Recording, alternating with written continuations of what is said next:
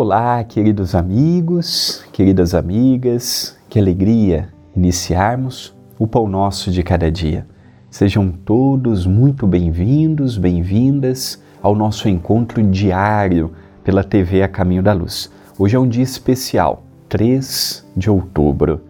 No dia 3 de outubro de 1804, na cidade de Lyon, na França, nascia Hippolyte Léon Denis Rivaio, que mais tarde assumiria o pseudônimo de Allan Kardec, o codificador do Espiritismo, o iniciador do Espiritismo, não poderia iniciar o Pão Nosso de hoje sem fazer uma justa homenagem a este grande homem que passou em nossos meios, deixando uma marca indelével tanto para a França, como um pedagogo que o foi, como também para nós os espíritas, deixando em 15 anos uma obra fantástica em que, cada vez que eu a estudo, eu aprendo mais e mais.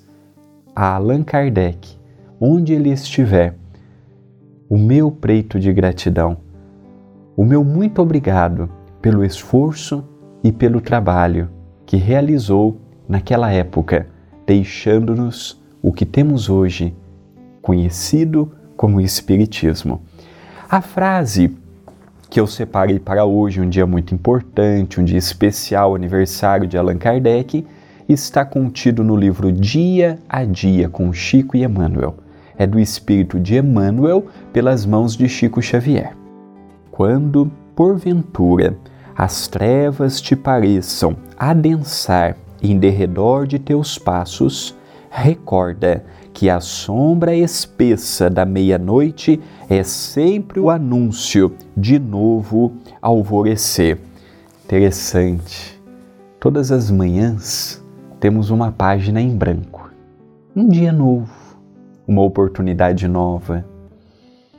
Hoje, quantos estão me assistindo, tomando café da manhã, em Portugal o pequeno almoço, terá todo um dia pela frente. Como queremos que seja o nosso dia? Ah, eu quero um dia de paz, de luz, de serenidade, de bênção, de tranquilidade. Comece logo cedo. Nas primeiras horas do dia, exaltando a vida, exaltando o dia, agradecendo pela semana, agradecendo pela oportunidade da saúde ou mesmo da dificuldade que bate a porta, agradecendo pela felicidade de termos a família ao nosso lado, ou se já partiu algum ente amado, lembrarmos com carinho, com fraternidade, elevando o pensamento a ele ou a ela. Pensarmos que o nosso dia está em nossas mãos. Se será bom, menos bom, de felicidade, de tristeza, de amargura, está em nossas mãos. A forma que eu falarei com o próximo, a forma que eu pensarei, a forma que eu lidarei com os nãos que o dia me oferecerá.